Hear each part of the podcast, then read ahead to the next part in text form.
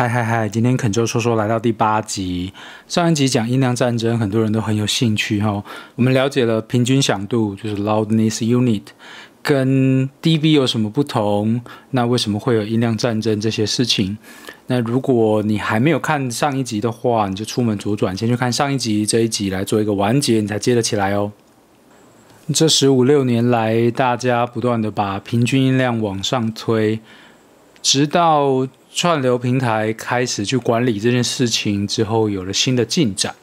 就像是 Spotify、KKBox 这一种平台商，他们不想要他们用户的体验因为你的音量剧烈的不同而下降，所以他们就写了一些算法，去算是控制每一首歌，让听众听到是差不多的平均音量。白话文来说，就是他们不想要。有大声有小声，让大家一直转耳机音量，所以你不管来了多大声多小声，我都有一套系统就把你调整到一个适当，他认为适当或者是平均的音量了。也就是说，再大声也没有用了，因为你越大声，不管多大声，它都是会在上架的时候自动把你调整成平均的响度。那我在想，这些算法可能是一些机密，或者是他们不愿意透露，所以网络上没有任何的资讯说，哦，for Spotify 是要调到多少 loves，或是 for YouTube 都要调到多少 loves，就是知道说太大声会被调，而且它那个算法有时候会衰减你本来的音色，就是没有人知道它是怎么算的，所以有可能会使你的音质劣化。所以在这些各大平台上上架的 mastering engineer，哎，就开始有新的头痛的点，就是他可能要做一个版本 for CD，他要做一个版本 for 串流平台。那他不同的串流平台，他可能要有不同的策略，避免说在上架的时候它的音质被劣化，那导致他的作品变得模糊，或者是失去他本来要的那个东西。那在这种猜猜看的世界里，iTunes 算是比较文明的。它跟它提供一套算是新的标准给 Mastering Engineer 说，呃，如果你做到这套标准，就是你可以做到这套标准，就在 iTunes 上架是 OK 的。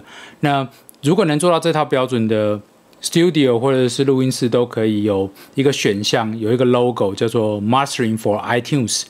所以，如果你们去网站上找这种线上 mastering，你就会看到它有一个选项是 mastering for iTunes，那就是它会符合 iTunes 要的响度的规则。那基本上除了 iTunes 之外，其他人都是秘密的算，尤其 YouTube 更是一个谜。那我等一下会告诉大家。先来讲讲我查到的数据吧，在一些混音师的论坛里面，他们有人会分享他们的做法，就是关于说。呃，给什么要到多少的音量这样子？一般来说，给 CD 他们会做到负九的 loves，或是负十左右。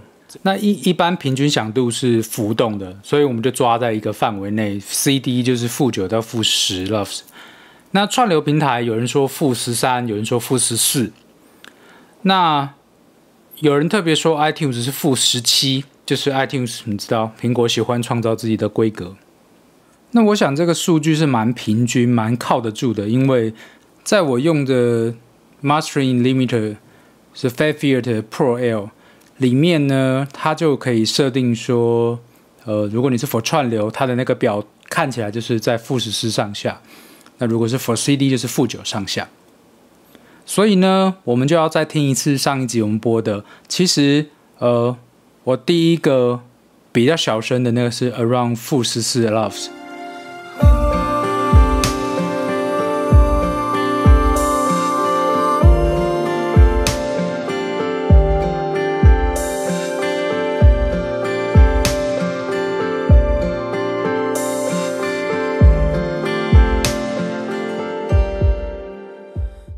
好，接下来我们播的是第二大声的，它是 around 负九 loves。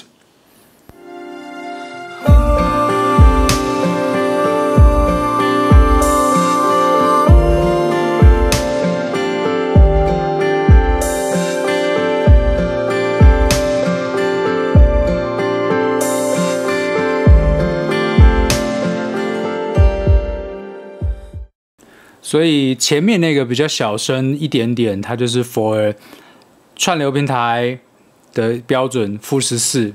那后面这个比较大声，你是 for CD，它是大概是负九。这关于各大平台用人道的方式去降低你的响度这件事情，有个专有名词叫做 loudness penalty，就是响度的处罚吧，跟罚球是同一个字。如何规避响度的处罚，在这个框架下面得到最好的表现，是我们都想要做的事情。那最近我发现一个网站，就叫做 loudnesspenalty.com，那它可以。让你上传你的档案，然后它可以及时告诉你说你的这个音乐到底会不会被响度处罚呢？或者是会被处罚多少？我今天就帮大家做一个实验来测验看看。那我先播一下上次那个调到负七 loves，就是非常大声产生 distortion 的那个版本。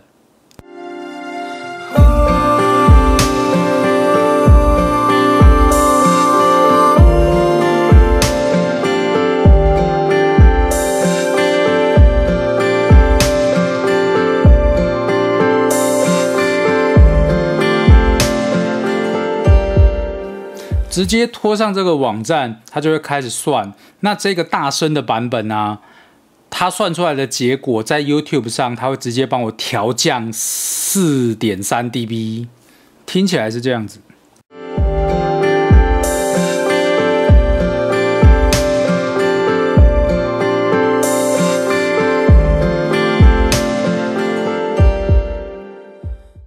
那 Spotify 就更狠了。直接帮我调降五点七 dB。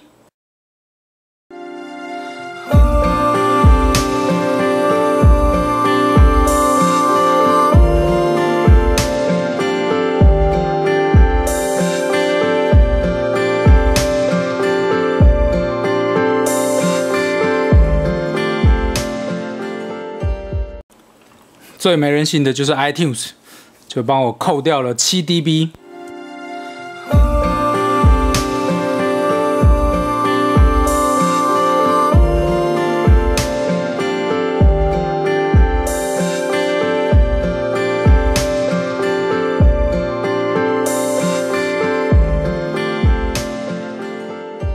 这样的结果在 iTunes 这个平台上，甚至会比别人还要小声一些。被处罚过后，那你就会变成又破又小声呢。这就是所有人最不想见到的结果。那我现在试试看，用那个负十四 loves，就是 for streaming 的那个版本，看看会有怎么样的结果。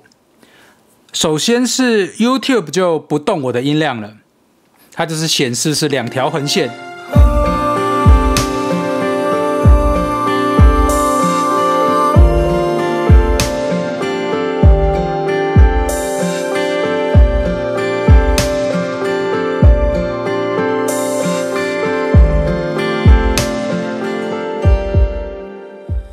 上传过后的音质跟音量跟上传之前的是一样的。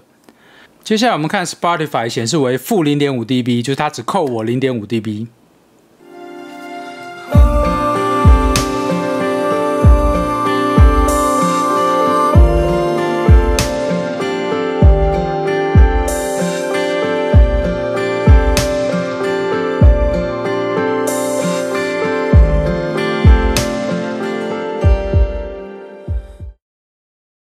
听起来好像也差不多耶。那我们听一下最严格的 iTunes，它扣了我一 dB。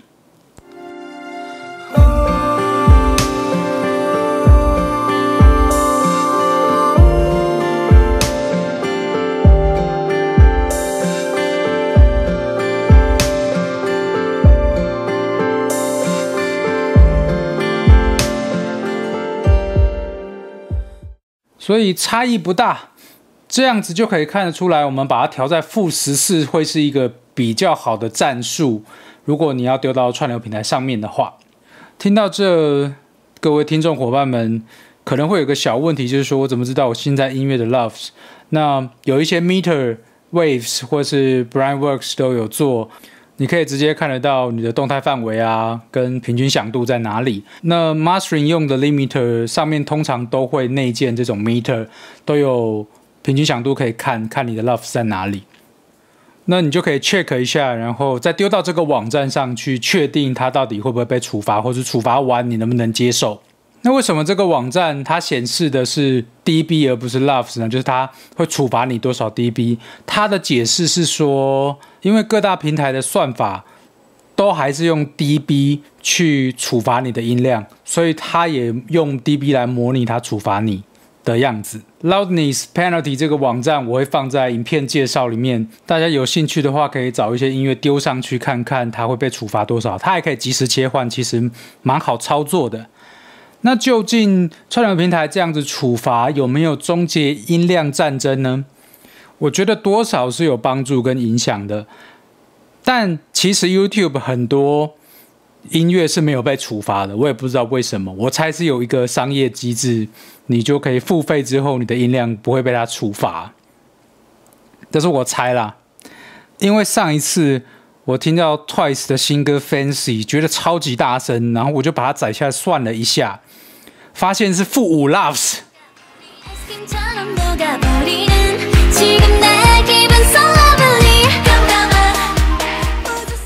真是大声到吓死人呐！那如果能够做到这么大声，却没有太多的失真的话，确实是需要一定的技术啊。那如何把一个负五 loves 的东西放在 YouTube 上面，却没有被处罚，可能又是另外一个技术了。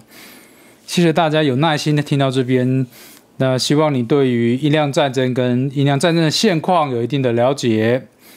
恳求说说，我们下次见。